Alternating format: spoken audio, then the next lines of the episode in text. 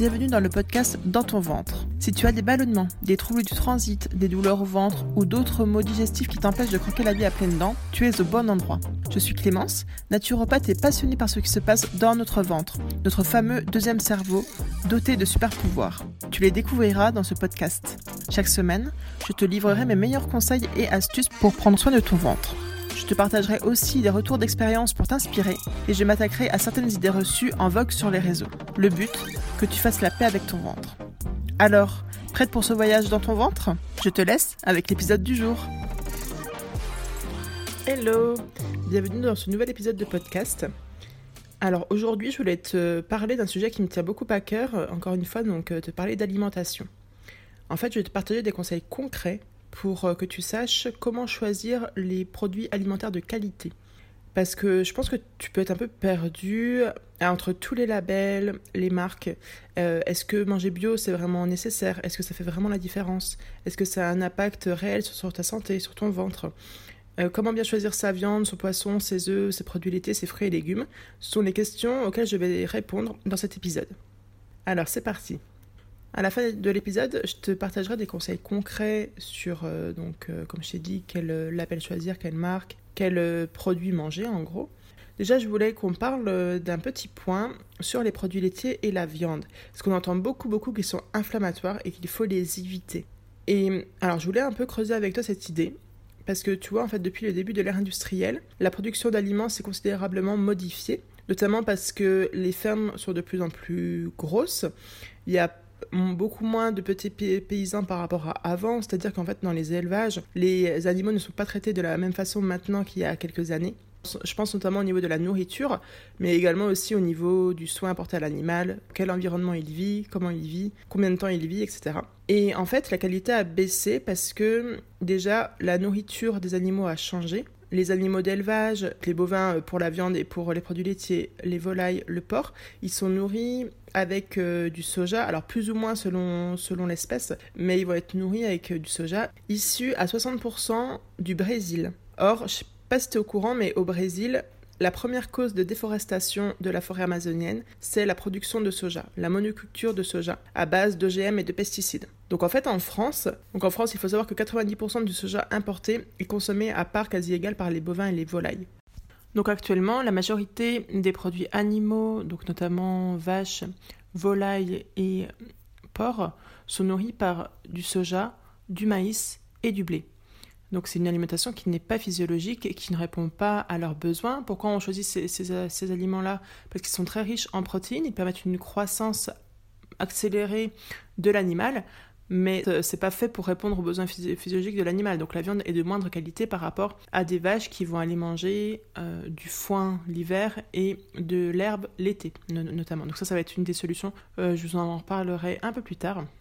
Donc actuellement, la nourriture qu'on trouve sur nos étals, alors on sait qu'elle a une qualité diminuée, mais par, rapport à la viande, c'est vrai que la qualité a baissé, qu'il y a une présence d'antibiotiques, alors qui est contrôlée en France, mais il a déjà été montré que des agriculteurs, enfin que des éleveurs plutôt, utilisaient des antibiotiques de manière préventive et donc de manière abusive, parce qu'en fait les antibiotiques viennent modifier la flore intestinale de l'animal, et ça a pour conséquence de faire grossir également l'animal beaucoup plus vite.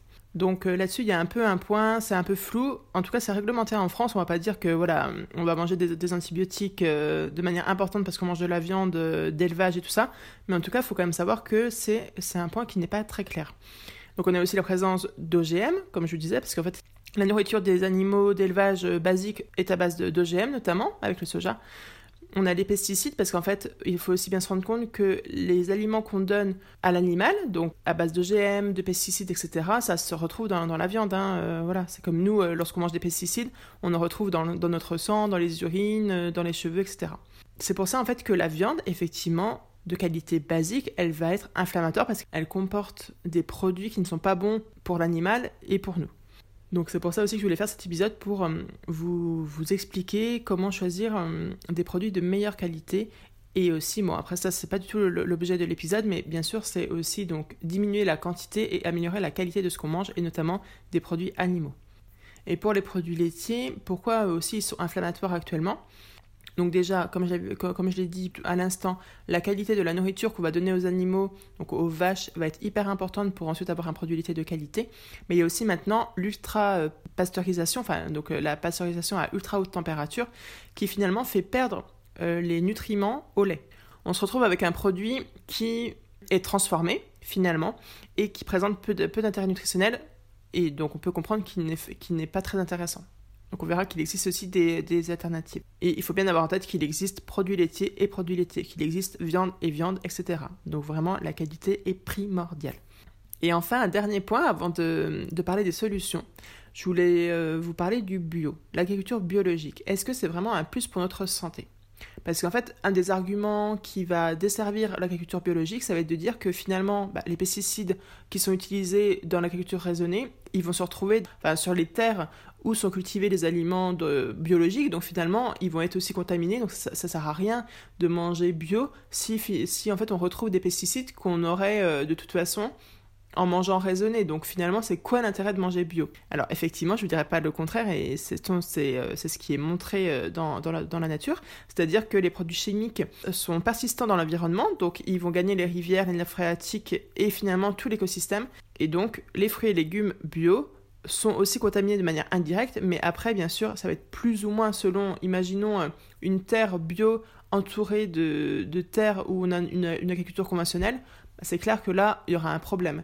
Si c'est une terre bio qui est dans un endroit où vraiment c'est préservé et tout, alors ok, il y aura l'eau quand même qui pourra venir contaminer, mais il y aura quand même, ce sera quand même moins contaminé. Donc après, il faut voir aussi un peu euh, le contexte, on va dire, l'environnement. Donc en fait, manger bio, ça a un impact positif sur, sur la santé, mais c'est pas parfait.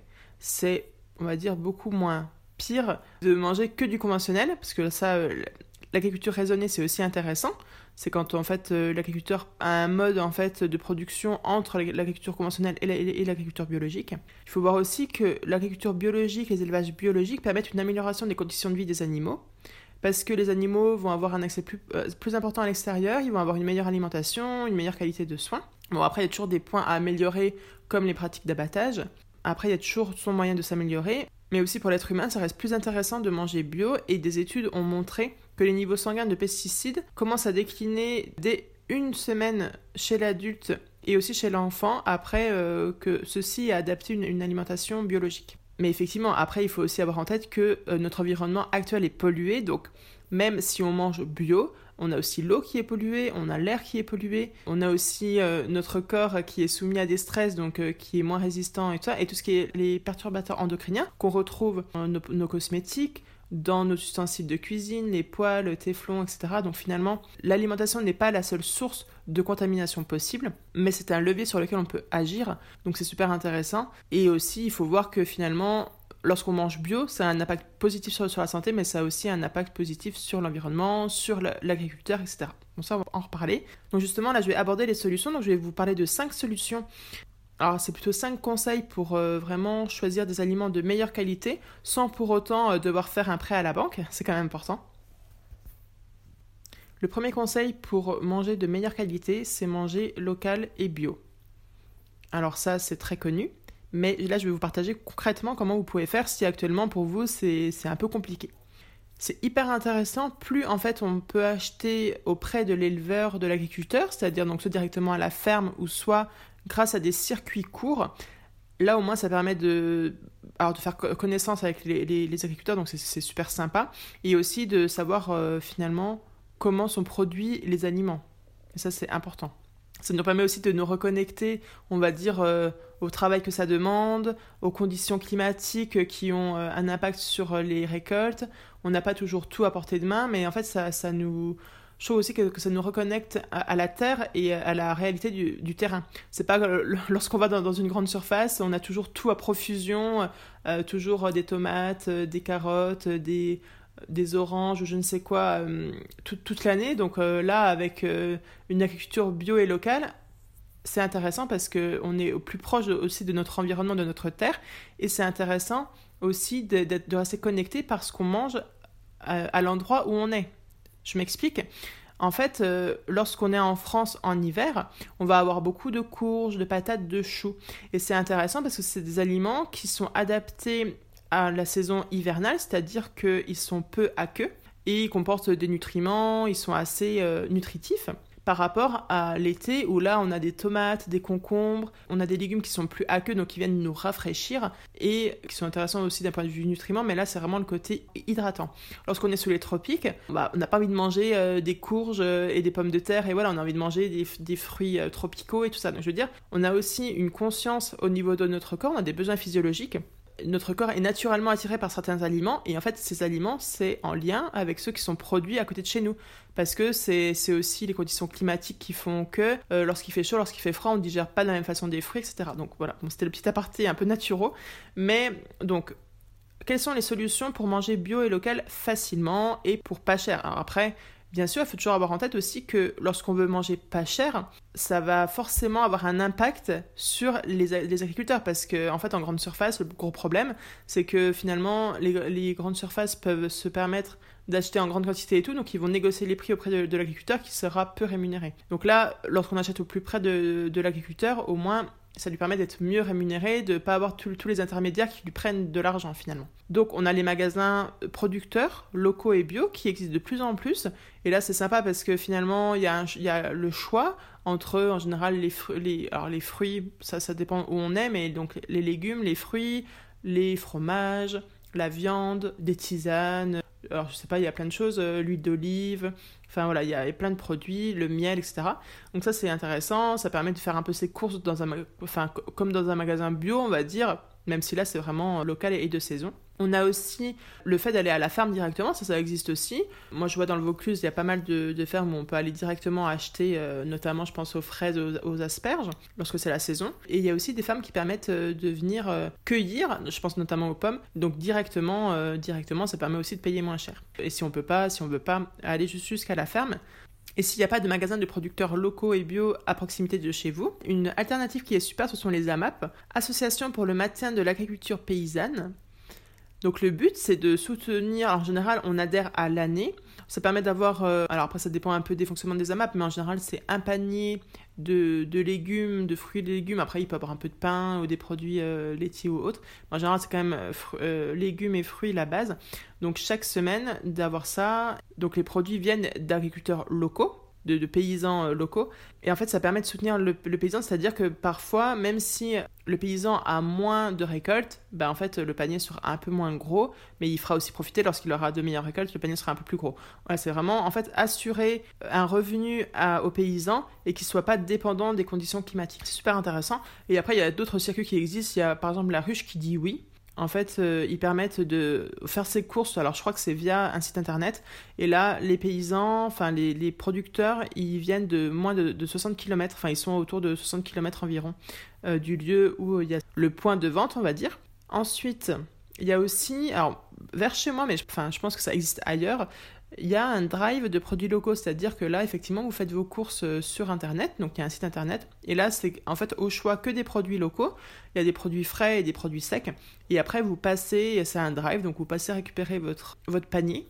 Et ça, c'est une super euh, aussi, enfin, ça, permet de, gagner du temps, parce que c'est vrai que maintenant, on a un peu des vies euh, qui vont à, à 1000 à l'heure, donc on n'a pas envie de prendre le temps, tout ça, d'aller courir les magasins enfin de faire plein de magasins pour trouver les produits qu'il faut. Donc ça c'est aussi une belle alternative je trouve. Enfin voilà, en fait je pense que vraiment en France, il y a moyen de trouver une solution pour manger bio et local et en plus franchement tu pourras aller comparer les prix des produits euh, des par exemple des fruits et légumes bio par rapport aux fruits et légumes des grandes surfaces et notamment bio. J'étais surprise euh, de voir que finalement les prix de grandes surfaces euh, en fait ils sont pas si intéressant que ça. Et que, enfin, en tout cas, par exemple, dans le magasin bio où je travaille, euh, au niveau des fruits et légumes, il y a un véritable euh, effort qui est, qui est mis en avant pour que finalement ce soit à des prix abordables. Et après, euh, donc, ils travaillent aussi beaucoup. Ça, c'est vrai aussi que les magasins bio, je, je, vais quand même en parler. les magasins bio, alors, en général, pour répondre à la demande, ils ont quand même des produits qui viennent hors de France, donc qui viennent soit d'Europe ou soit d'Amérique ou je ne sais où, pour les, pour les fruits tropicaux ou voilà. Mais il y a quand même euh, en général toute une euh, volonté de travailler avec les, agriculteurs locaux aussi. Donc finalement aussi dans les magasins bio, vous trouvez euh, des, des, légumes de saison et en général qui sont produits localement. La deuxième solution, c'est de connaître... Alors, En fait, selon votre budget, vous allez me dire, mais en fait, Clémence, je peux pas, je peux pas manger euh, tout bio, c'est pas possible. Mon budget, il est pas extensible. Je peux pas mettre plus de 50 euros, je sais pas, par semaine euh, dans, mon alimentation, donc c'est pas possible. Je peux, peux pas manger tout bio. Comment je fais? Donc là, ça va être intéressant d'aller voir euh, les aliments qui contiennent le plus de pesticides, les fruits et légumes notamment, de les choisir issus de l'agriculture biologique. Et lorsque vous ne pouvez pas vous permettre d'acheter des fruits et légumes de l'agriculture biologique, il faut vraiment prioriser les produits quand même français et de saison. Même si en France, on est quand même un gros utilisateur de pesticides, lorsque les produits sont de saison, en fait, l'agriculteur a moins besoin d'utiliser de pesticides et d'engrais pour que ça pousse. Ça paraît un peu logique, mais euh, voilà, c'est quand même euh, important de le souligner. Et euh, aussi, une chose importante, c'est que parce qu'en fait on peut être attiré parfois par des produits bio mais euh, qui sont issus euh, d'autres pays. C'est important de préférer le bio européen au bio des autres continents parce que la réglementation n'est pas la même dans le monde entier au niveau du bio et c'est vraiment au niveau de l'Europe qu'on a des critères stricts qui ne sont pas forcément respectés dans les autres continents. C'est un peu le petit bémol qu'on peut avoir euh, voilà, par rapport au bio. Donc c'est pour ça que je vous dis aussi manger plutôt local. Après il y a des produits bien sûr qu'on peut pas avoir au niveau local, je pense aux bananes par exemple, c'est pas possible. Donc il faut faire attention à la provenance.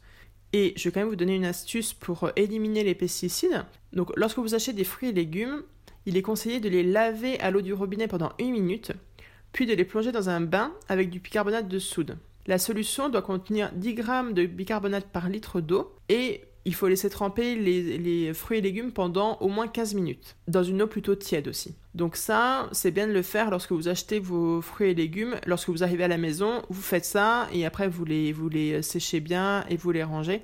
Mais voilà, ça apparemment, ça permet d'enlever, d'éliminer quand même les, les pesticides des fruits et légumes.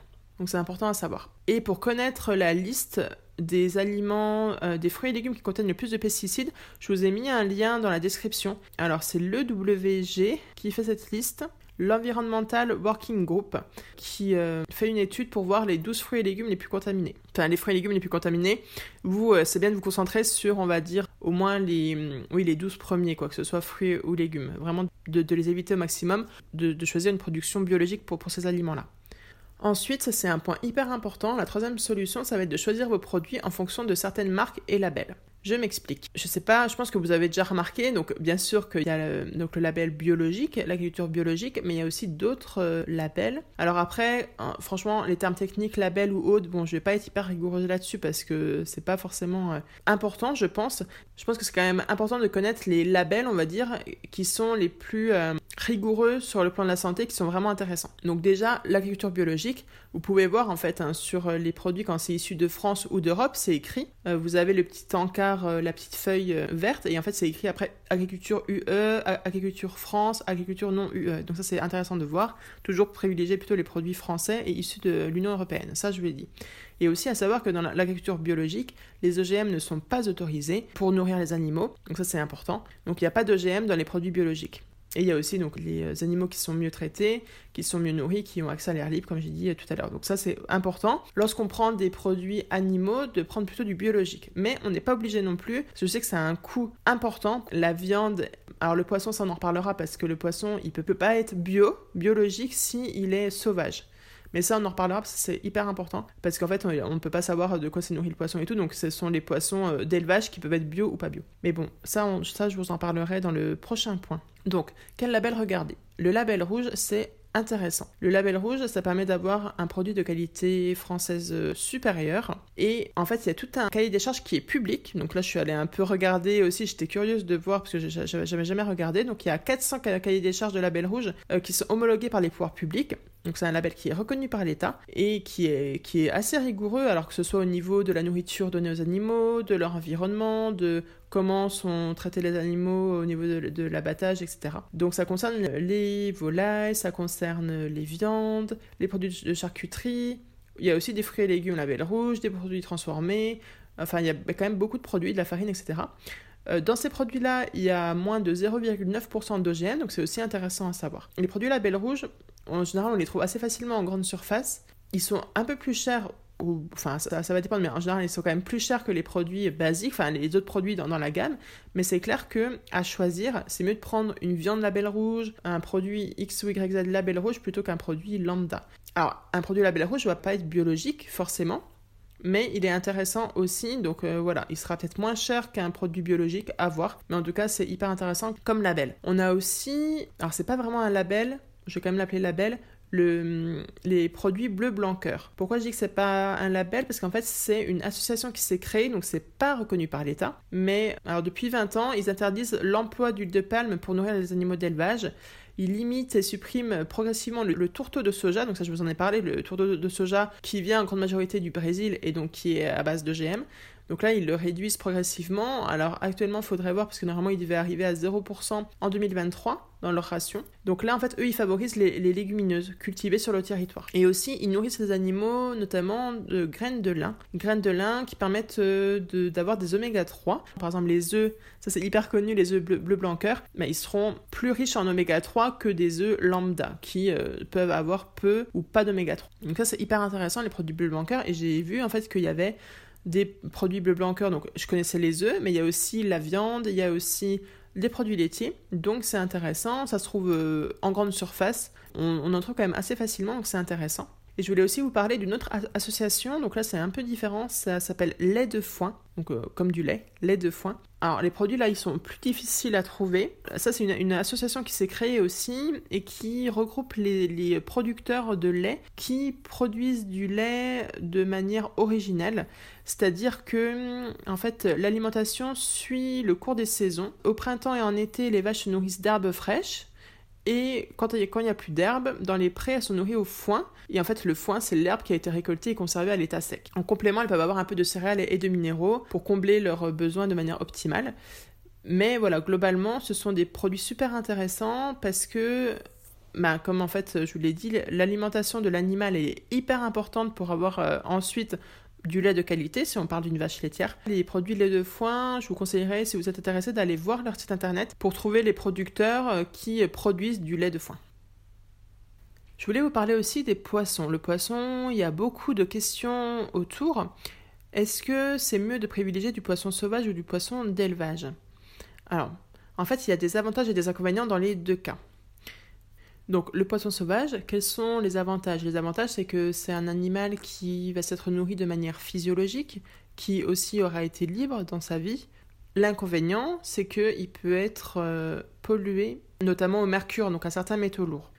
Si on opte euh, donc euh, pour le poisson d'élevage, alors là, pareil, ça va être hyper important de voir quel label, parce qu'en fait, les poissons d'élevage, on a des qualités. Alors en fait, on a des poissons qui vont être élevés dans des, conditions abominables, et en plus, euh, ils vont être nourris pour certains avec des croquettes, enfin des aliments euh, pareils, qui sont pas du tout euh, adaptés à leurs besoins physiologiques. C'est vraiment pour les faire grossir aussi. Donc là, il faut vraiment faire attention aux poissons d'élevage qu'on choisit. C'est vraiment pas anodin. Et aussi, les poissons d'élevage, ils vont être pollués, enfin, ils ils vont avoir des, antibiotiques de manière beaucoup plus fréquente. Et bien sûr que euh, euh, les, poissons sauvages n'ont pas eu affaire aux, antibiotiques et donc aussi on aura des pesticides retrouvés plus facilement dans les poissons d'élevage. Alors il y a différents labels qui peuvent aider pour savoir euh, donc pour choisir des produits de la mer de qualité. On va avoir donc notamment, alors là je vais vous parler des poissons et des fruits de mer sauvages. On a le label bleu MSC qui est intéressant. On va aussi avoir le label pêche durable qui est, bien. On a aussi donc la pêche artisanale garantie qui est un label international qui vise à soutenir les pêches artisanales à travers le monde.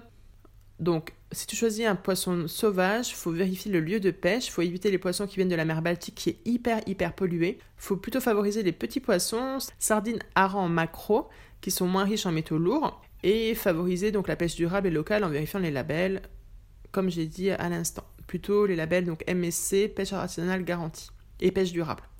Ensuite, si tu optes pour un poisson d'élevage, il faut vérifier le lieu de production, donc en évitant les poissons en provenance de Chine ou du, euh, Vietnam. Favoriser l'agriculture, les, les produits estampillés agriculture biologique.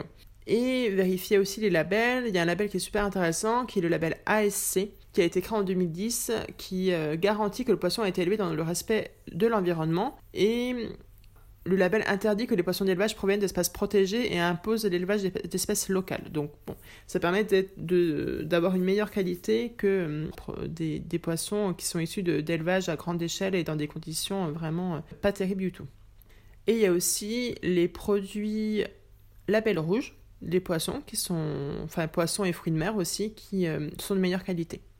Et enfin, je voulais vous parler des produits laitiers, donc en dernier conseil, cinquième conseil, parce que là aussi il y a beaucoup, beaucoup de questionnements. Parfois on entend que les produits laitiers c'est bon pour la santé, parfois on entend dire que non, en fait ça, ne vaut plus le coup lorsqu'on n'est plus enfant de manger des produits laitiers. Bon là je ne vais pas entrer dans, ce débat-là, je veux juste vous, vous parler, comme j'ai dit en, en introduction, qu'il y a produits laitiers et produits laitiers. Donc lorsqu'on est adulte, si vous mangez encore des produits laitiers, je vous conseille vraiment de choisir des produits laitiers crus parce qu'ils vont pas avoir subi de transformation comme euh, les autres, comme je vous ai dit, avec euh, la pasteurisation. Et aussi, ils vont être très riches en nutriments et donc hyper intéressants. Il y a une marque qui est intéressante. Alors, la marque Gabori qui, qui se trouve en magasin bio. Ils vont avoir des produits crus, donc notamment du beurre cru, du lait cru. Ils vont avoir aussi des produits. Alors, eux, en fait, ils font quand même une pasteurisation, mais à douce température, c'est-à-dire en fait ils font en sorte de garder les nutriments. Donc on n'est pas sur de l'ultra haute température. Donc là après va avoir euh, des fromages, des euh, yaourts. Donc euh, ils ont quand même une gamme assez large et on les trouve dans quasiment tous les magasins bio. Donc ça c'est intéressant. Ensuite c'est bien sûr aussi les produits de producteurs locaux on a quand même beaucoup en France, de, notamment aussi privilégiés, donc que ce soit vache, brebis ou chèvre. C'est vrai que brebis et chèvres, a priori, sont moins problématiques, moins inflammatoires, donc vous pouvez privilégier plutôt les produits de chèvre et de brebis si vous aimez le goût.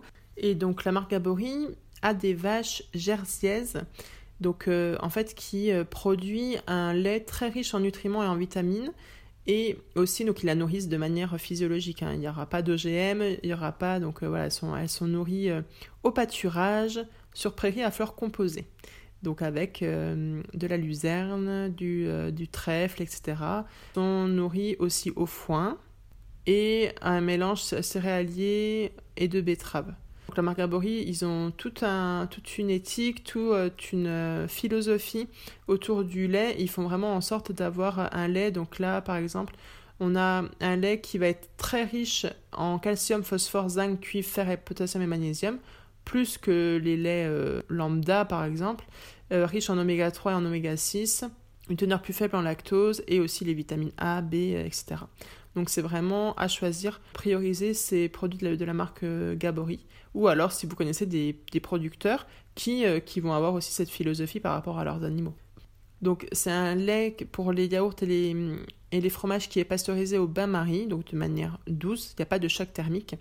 Et aussi le lait conservé à son état naturel, il n'est pas homogénéisé, ultra filtré, microfiltré, etc. Ce qui se passe en fait dans, dans le, la production industrielle où là euh, en fait le lait il sépare euh, la crème il sépare enfin ils refont des mélanges. Enfin c'est c'est un micmac finalement enfin le lait de grande surface c'est c'est plus vraiment du lait. Donc là voilà la marque elle est super intéressante pour ça. Donc les produits laitiers choisir des produits issus de l'agriculture biologique. Aussi les labels rouges c'est intéressant. La marque elle est vraiment super bien. Le lait de foin aussi. Et et alors après, si vous avez une certaine sensibilité, privilégiez plutôt les, euh, les, produits donc toujours crus, les produits de chèvre et de brebis. Donc voici les principaux conseils que je voulais vous donner concernant les, les aliments qu'on mange plus ou moins au quotidien. Alors pour récapituler ce qu'on a vu dans cet épisode, par rapport aux 5 conseils pour euh, manger une alimentation de qualité euh, sans non plus y laisser son budget, on va dire. On a en premier lieu manger bio et local, en privilégiant au plus possible euh, les aliments qui viennent euh, au plus proche des, agriculteurs. Alors, deuxième solution, si on n'a pas le budget pour acheter tout en bio, acheter en priorité les aliments qui contiennent le plus de pesticides, donc achetez-les euh, issus de la culture biologique. Si vraiment votre budget est serré, privilégiez les, les, aliments de saison, qui seront moins riches entre guillemets en pesticides. Ensuite, en troisième solution, choisir euh, vos produits en fonction de certaines marques et labels. Je vous rappelle les labels qui sont intéressants. Le label rouge, le lait de foin, bleu blanc cœur et bien sûr les produits issus de l'agriculture biologique. Ensuite, en quatrième solution, Je vous ai parlé donc des poissons sauvages et des poissons d'élevage, que finalement on ne pouvait pas dire que c'était forcément les poissons sauvages les plus intéressants. Donc je vous rappelle, les poissons sauvages, c'est vraiment au plus privilégié les petits poissons. Regardez donc les, labels, notamment pêche durable et label bleu du MSC. Et pour les poissons d'élevage, ça va être de privilégier des produits label rouge ou issus de la culture biologique ou qui portent le label ASC. Et en cinquième point, je vous ai parlé des produits laitiers. Donc privilégier les produits crus, biologiques, produits localement. La marque Gabory est super intéressante et se trouve assez facilement en magasin bio. Et enfin, euh, privilégiez plutôt les produits issus de chèvres et de brebis si vous avez euh, une, une sensibilité par rapport aux produits laitiers. Voilà, j'espère que cet épisode vous aura plu. N'hésitez pas à me faire un retour, que ce soit sur Instagram, sur mon site internet, je reste disponible pour vous répondre. Et si l'épisode vous a plu, n'hésitez pas à laisser un commentaire et des étoiles, ça me fera vraiment plaisir et ça me donnera de la force pour continuer. Je te remercie sincèrement pour ton écoute et je te dis à bientôt pour de nouvelles aventures dans ton ventre.